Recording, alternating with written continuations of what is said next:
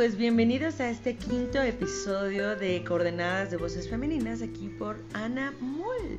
¿Saben qué? Esta tarde vamos a hablar con una gran mujer que, uy, si hubieran escuchado la sobremesa, señores, híjole, no sé cómo no la grabé, pero esa es una invitación para que nos sigan en las redes sociales de cada una de las poetas que están aquí presentes y para que vayan, por favor, a nuestras presentaciones, porque el after de las presentaciones es lo mejor. Bueno, también el plato fuerte, pero tienen que vivir porque vean de dónde sale la inspiración a todo esto que estamos leyendo y estamos haciendo. No crean que nos lo sacamos abajo de la manga. No, no, no, no. Hay mucho background y es lo que decíamos en eso. Entonces, ya no voy a dar tantas vueltas. Vamos a la presentación de la maestra Almadelia Cuevas de esta compilación que ya ha hecho por mucho tiempo dándole voz a grandes mujeres. Hola, ¿qué tal a todos? Un gusto volver a estar con ustedes en esta quinta edición, presentando a una gran mujer que admiro mucho, eh, muy sencilla, siempre apoyando a miles y miles de escritores. Y bueno, está con nosotros Marta Lujano Valenzuela, Marlu B. Nació en la Ciudad de México, ella es licenciada en Letras Latinoamericanas y maestra en Humanidades y Estudios Literarios por la UAMEX del Estado de México. ella reside en Toluca, México, donde realiza la investigación sobre poesía local e internacional. Alumna del taller de poesía experimental del Centro de Creación Literaria Javier Villaurrutia, participante en encuentros y festivales de poesía, columnista, reseñadora y presentadora de obras literarias, de, de obra literaria emergente y de muchas obras. Ha colaborado en revistas, actualmente es titular en la columna semanal Mirilla, en el medio digital poderedomex.com. Ahí la pueden leer todas las semanas y bueno, bienvenida Marlu, es un gusto que estés en esta quinta edición de Coordenadas de Voces Femeninas. También decirles que ella participó en el libro del Estado de México, una edición especial que hicimos. Y bueno, eh, aquí estamos. Muchas gracias, Alma. Sí, efectivamente estuve incluida en esa selección del Estado de México que me parece una selección de voces aquí que yo comparto este espacio de la ciudad de Toluca, Estado de México, una ciudad muy peculiar con la que yo tenía mucho problema al principio porque pensaba que era una ciudad que se había quedado en el siglo XIX, pero gratamente vemos que estamos viviendo ya una, una modernidad a lo mejor un poco más cordial entre Toluca y yo pero eh, justamente coordenadas de voces femeninas te lleva a pensar en lo que está pasando en el entorno más próximo y lo que pasa con las mujeres en, este, en esta ciudad. Y en esa ocasión eh, participé con un, poema dedicado al ambiente laboral, varios poemas, ¿verdad?, dedicados al ambiente laboral. De ellos, eh, este tengo aquí a la mano, no sé si, si se me permite, voy a leer. claro, por supuesto. El título es em, Cuatro montañas de arena, que es el, primer verso del poema. Vamos a ver. Cuatro montañas de arena y papeles traspapelados. Una computadora que ya no puede con los años.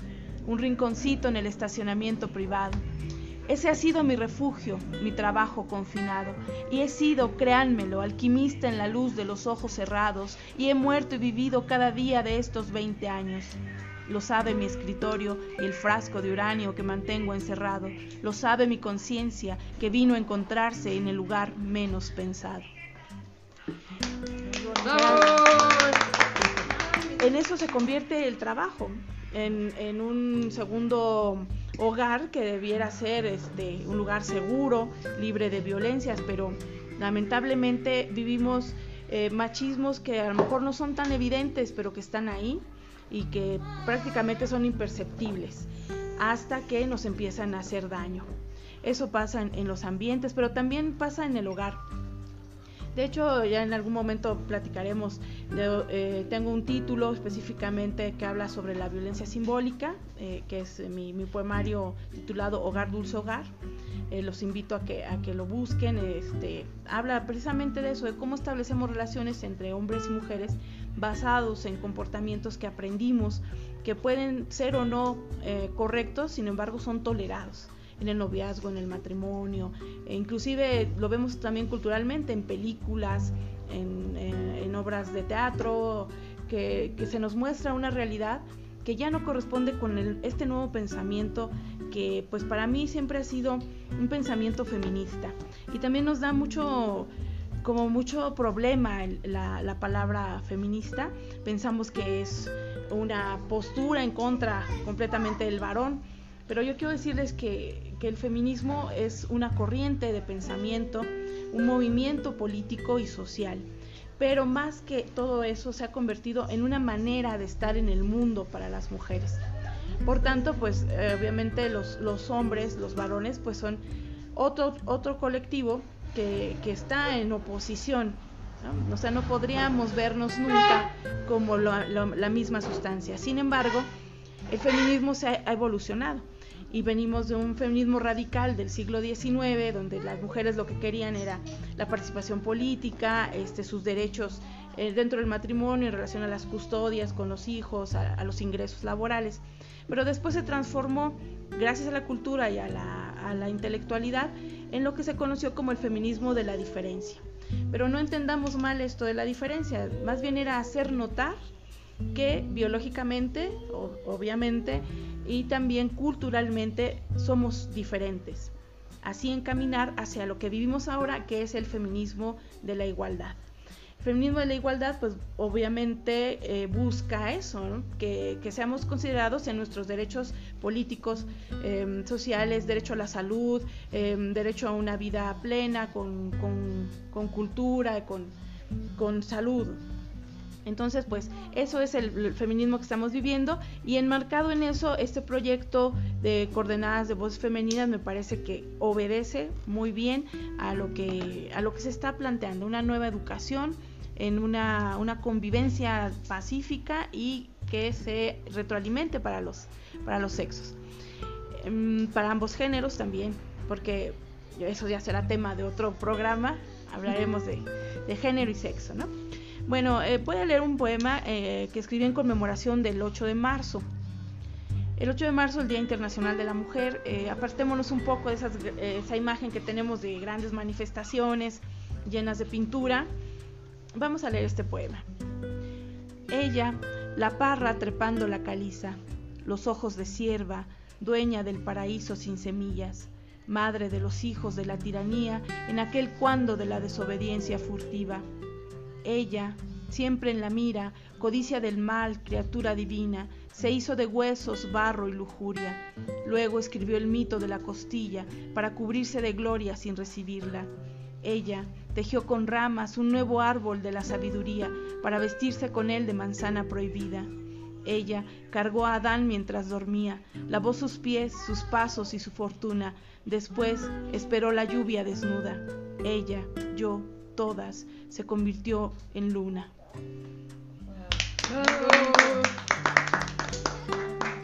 Y pues eh, no sé si, si tengan alguna pregunta. ¿Tenemos otro poemita por ahí? Eh, por favor. Em, no. Sí, eh, sí, sí, sí, sí, por favor. Bueno, ya. Este, fíjense que estamos aquí muy encantados de, escuchar todo este contexto social, todo eh, este bagaje que hay detrás, ¿no? Justo de lo que hablábamos hace un momento, que, que, les invita, bueno, a mí sí me invitó, y espero que ustedes también, que nos invita a no solo a consumir más Marlu, ¿no? Sino a, a ver todas sus publicaciones, a estar al pendiente de coordenadas de voces femeninas porque trae todo este contexto detrás. Y pues sí, nos despedimos con un poemita. Eh, ¿Y alguien más que tenga una pregunta por aquí? Yo quiero que aclare, eh, Marlu, el concepto que nosotros estamos trabajando en coordenadas de voces femeninas del feminismo cultural, que es muy diferente a otro tipo feminismos como los que nos mencionó el radical y otros. Sí, esto es una, una distinción fundamental que es muy bueno conocer. Como mujeres les invito a que, a, que hagamos una revisión histórica, pero que tengamos en, en, mente que los libros de historia nos van a hablar de eso, de hechos que acontecieron, de personajes, y después los van a ir clasificando en las famosísimas olas del feminismo. Pero a la par que sucedieron esos, esos grandes movilizaciones, esos colectivos que lucharon por eh, sus prerrogativas y también por los beneficios de los que ahora disfrutamos las mujeres, tuvieron unos sustentos, sustentos eh, intelectuales y, nacionalistas, inclusive culturales. Eh, después que avanzan las sufragistas y el movimiento obrero en el siglo XX, estamos hablando de los siglos, de los años 30 más o menos, la intelectualidad que se ejercía en universidades empezó a aportar hacia los movimientos. Y tuvimos la aparición de grandes corrientes filosóficas, entre ellas el existencialismo. A la par de, eh, del surgimiento del existencialismo, vemos la gran figura de Simone de Beauvoir, que fue la primera mujer que teorizó y publicó, que eso es lo importante, ¿no? Porque muchas otras mujeres habían hecho investigaciones o, descubrimientos acerca de, este, de esta permanencia de la mujer en la sociedad y hacia dónde iba, ¿no? ¿Cuál iba a ser su trascendencia? Entonces ella nos enseña ese concepto de no se nace mujer, se deviene mujer, se transforma una en mujer. Entonces ella preparó una escuela de pensadoras que lo que hicieron fue el feminismo de la différence. Esta es una, una terminología europea, pero lo que único que planteaba era esto, que culturalmente hemos sido diferentes, pero que puede sobreponerse las diferencias biológicas a, ese, a esa diferencia de pensamiento. Entonces la mujer puede convertirse en un sujeto, sujeto de su propia vida, de su propio pensamiento. Y eso fue muy valioso y destapó pues toda una corriente de estudios feministas, estudios culturales que ahora se han convertido en estudios de género. Entonces los invito a que si son estudiantes, si son profesionistas o investigadores en este rubro, pues concienticemos eso, que no todo son las olas del feminismo y los movimientos este, de choque que hemos visto, sino que, hay más y que todos eh, tenemos la posibilidad de aportar al movimiento, todas y todos, eh, de manera inclusiva, porque ahora se piensa en unas nuevas masculinidades que aporten también teóricamente y hacer de esto pues un movimiento decía de estar en el mundo, pero de estar bien, no, no para, para provocar más conflictos. Y pues esta es una distinción muy teórica, espero que haya sido breve.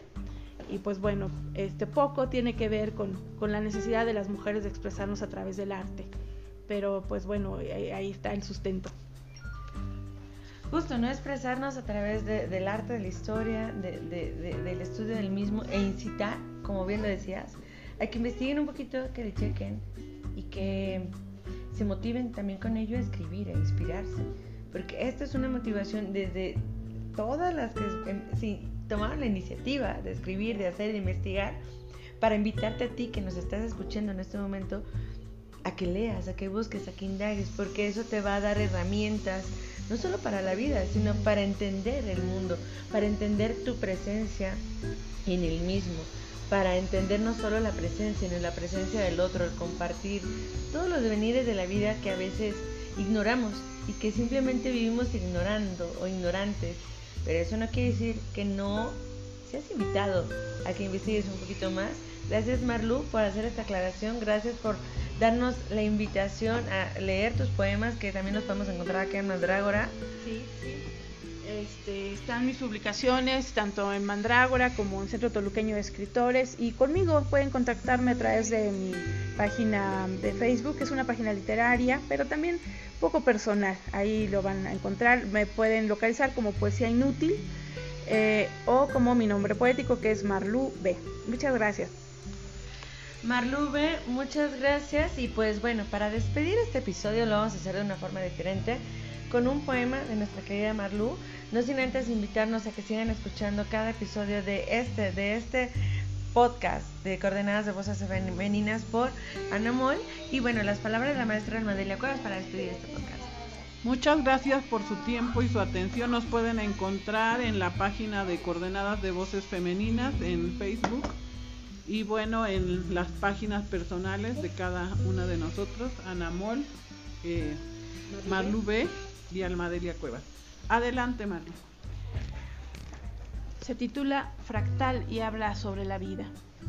La vida, ella misma su entraña de cumbre y abismo, nos arroja la dulce parsimonia de los días la vida, el bien más preciado, regalo absoluto de la creación divina, una promesa de todos los arcanos, el inicio y el fin de la aventura, de la lucha, el deslumbramiento y el milagro de estar viva. Gracias. Hasta pronto.